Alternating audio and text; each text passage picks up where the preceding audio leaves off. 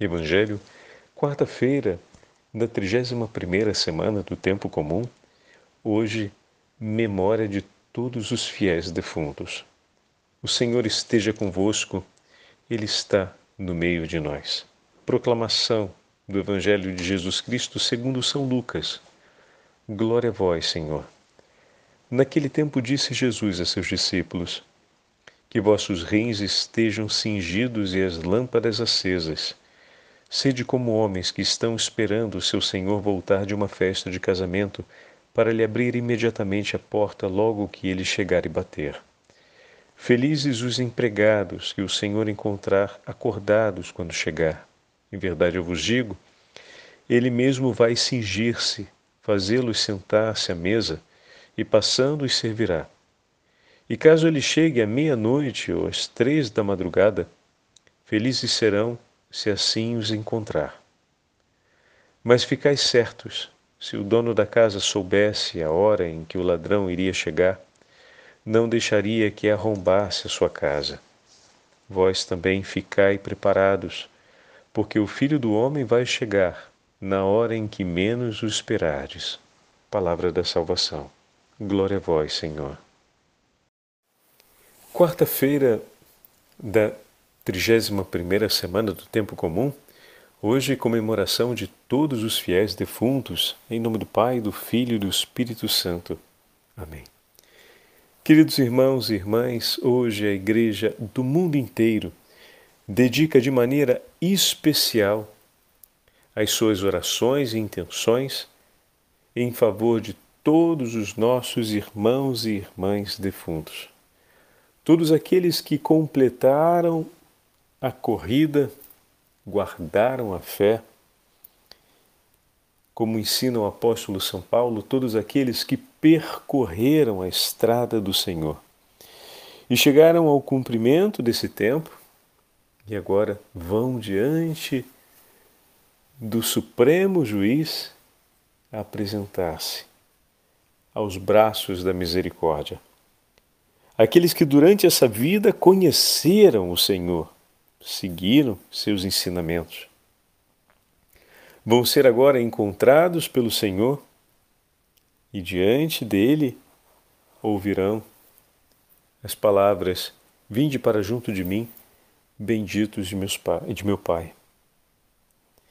Queridos irmãos e irmãs, como é importante nós rezarmos pelos nossos irmãos já falecidos. E a importância dessa oração passa pela comunhão dos santos, passa pela comunhão de toda a igreja e tem um papel de grande relevância. Por quê? Uma vez que nós completamos o nosso tempo aqui, agora estamos entregues à justiça divina. A misericórdia nos acompanha durante toda a nossa história até a eternidade. Não há um único santo na eternidade que não tenha sido alcançado pela prodigiosa misericórdia de Deus. Entretanto, durante essa vida, o Senhor, com abundância, testemunha e derrama sobre nós as águas da divina misericórdia, a fim de que nós possamos alvejar as nossas vestes no sangue do Cordeiro, como ontem Bom, como ontem, né? como domingo, nós vamos ouvir, porque aqui na Itália celebramos ontem Todos os Santos, e essa é a leitura do livro do Apocalipse, que nós vamos ouvir no próximo domingo. É, no Brasil, nós vamos ouvir no próximo domingo. Então, ninguém entra no céu sem que a sua vida tenha sido completamente lavada pela divina misericórdia.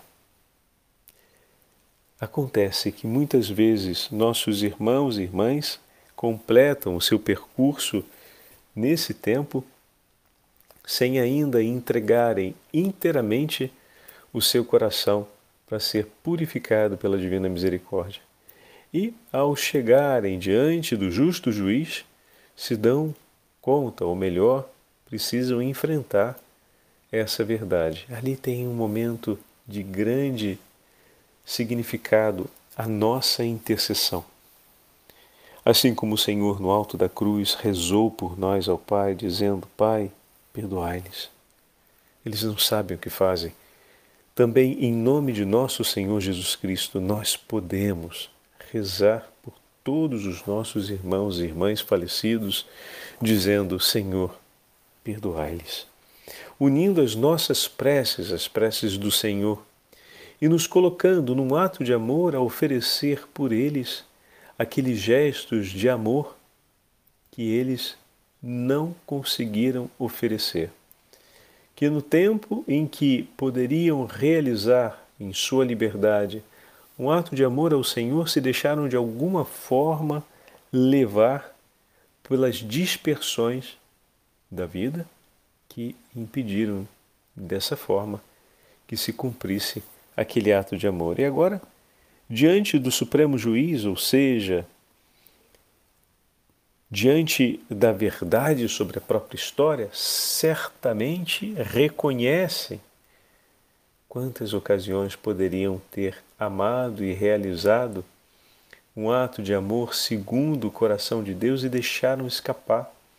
E dessa forma deixaram de participar daquele grande ato de amor que o Senhor quis realizar e terminou realizando, porque ninguém impede a vontade de Deus, mas naquela realização. Aquele nosso irmão que poderia ter participado e poderia ter recolhido tantos méritos de graça, deixou de recolher.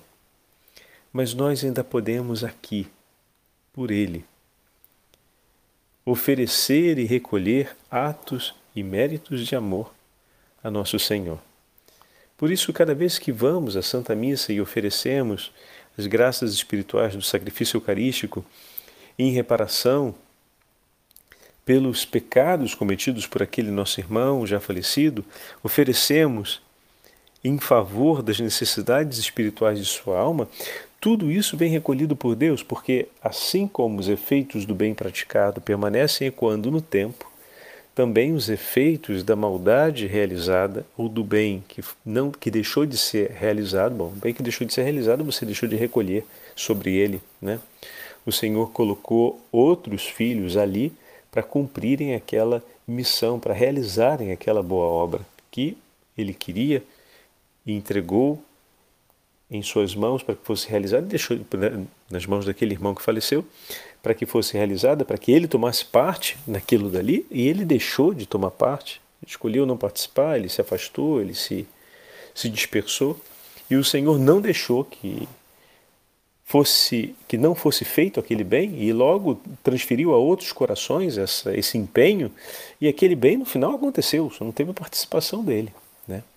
Só que a perda dessa participação é algo grave porque ela edificaria mais o caminho de santificação daquela pessoa e obviamente esse bem ia ter efeitos, assim como continuou acontecendo os efeitos, mesmo sem a participação dele. Da mesma forma, quando a gente realiza um ato de maldade, ou realiza ou cumpre algo fora da vontade de Deus, ou realiza algo contra a vontade de Deus, também a maldade vai permanecer ecoando nos demais corações, onde os efeitos dessa maldade acabou se fazendo sentir. Né? E Deus, com urgência, procura corações a fim de que os atos de amor cumpridos por eles venham a sanear e a cancelar o delagar dessa maldade sobre a face da terra, dos efeitos desse mal, desse vício ou desse ato que não vem de Deus sobre a face da terra. Né? E muitas vezes os nossos pecados deixaram ecoando isso. E eis que o Senhor procura sempre corações disponíveis a oferecer atos de amor, mas, sobretudo, a se oferecerem como caminho de reparação, como aqueles que vão interceder em primeira pessoa em favor da supressão dos efeitos daquela maldade. E isso a gente vai fazer realizando obras, atos de misericórdia, como nos ensina a Santa Igreja. Né? Então, as misericórdias espirituais, os atos de misericórdia espiritual e corporais, eles têm um grande valor de reparação e de sufrágio que nós podemos oferecer em favor das almas. Todas essas e tantas outras formas, nós recolhemos graças e bens espirituais. Falávamos ainda há pouco, né? da oferta da Santa Missa, como também a oração do Santo Rosário, na intenção daquelas almas que estão no purgatório, que estão nesse tempo em que enfrentam a justiça e que são socorridas pelos atos de amor que a Igreja oferece em nome deles, de maneira que o coração deles possa se preencher desse amor que vem de Deus, de maneira que todos aqueles laços que ainda ficaram de alguma forma ligados a esses corações se rompam aqui a igreja cuida das necessidades de seus filhos sempre, sempre. O céu vem em nosso socorro, porque para entrar no céu é preciso coração puro. Bendito seja Deus que aqueles que se, deix que se deixam conduzir pela verdade e têm o seu coração purificado durante a vida, completam a sua jornada deixando todo o amor e apego desse mundo e partindo, como falávamos de Zaqueu, com um coração tendo Deus como seu único tesouro, como seu tudo. São Paulo vai nos falar isso. Hoje no Evangelho, alguns devem ter notado a diferença. São vários os textos ou as opções de leitura que nós temos para a celebração de hoje. Eu peguei um dos formulários, o formulário que se compõe com o Evangelho de São Lucas, capítulo 12. Mas temos tantos outros evangelhos compostos com Mateus, com Marcos e com João, que podem ser usados na celebração de hoje. Então, pode acontecer que na sua diocese ou então na sua paróquia, como essa já é a terceira ou a, a segunda missa do dia, o padre quis fazer um formulário diferente. E aí você vai ter a oportunidade de ouvir um outro texto bíblico, o que enriquece ainda mais essa nossa experiência de escuta do Senhor. Né? Então, como é importante, por exemplo, durante a nossa vida, ouvirmos a palavra do Senhor, aproveitando assim esse ensejo, né? Que estamos agora falando, que é a diversidade dos textos bíblicos. Quanto maior o nosso conhecimento da palavra, quanto maior a nossa experiência com a palavra de Deus, como se edifica um bem em favor das almas. Como assim, Padre Fábio? São centenas e milhares de homens e mulheres que em todo o mundo não se importam e desprezam a palavra de Deus. E isso faz com que se alastre no mundo os efeitos de um coração que se endurece por estabelecer uma distância voluntária à palavra de Deus. E olha que grande efeito de consolação é para é o Senhor o fato de você se dispor com tanta avidez e com tanta abertura de coração a querer ouvir a palavra de Deus e querer aumentar o conhecimento e a aliança de amor com essa palavra. Olha quantos irmãos nossos partiram dessa vida ainda precisando aumentar o seu amor e o seu zelo, ou desejando ter o maior zelo e amor pela palavra de Deus e não viveram essa experiência, mesmo desejando. E agora, obviamente, diante da justiça divina, percebem o efeito do que foi a resistência ou mesmo alguns momentos de hostilidade que trouxeram consigo durante a vida em relação à palavra de Deus. E aqui está a igreja dizendo: Senhor, zelamos pela tua palavra, amamos a tua palavra, buscamos tê-la viva no nosso coração e te impedimos, na sua infinita misericórdia, os méritos desse amor e dessa entrega. Nós te suplicamos, pela sua infinita misericórdia, seja oferecido em favor desses nossos irmãos, em favor das necessidades deles, eles que agora contemplam a profundidade e a grandeza da verdade sobre o zelo e o amor à palavra de Deus, o quanto não sentem dentro de si sacudir as entranhas, dizendo: Eu tive a oportunidade e deixei passar, meu Senhor, piedade de mim. Como te fiz sofrer tendo tanto de tua parte e lhe dando tão pouco de minha parte. E aí a igreja vem em socorro e diz: Senhor, recebe essa oferta do nosso amor em nome desse nosso irmão. Acrescenta, Senhor, à sua vida os efeitos dessa graça, acrescenta, Senhor, e recebe em, em seu nome esses dons que recolhemos, porque nós o amamos e nos compadecemos de suas dores, nós que compreendemos aqui aquilo que ele, por uma infelicidade, não soube compreender e zelar.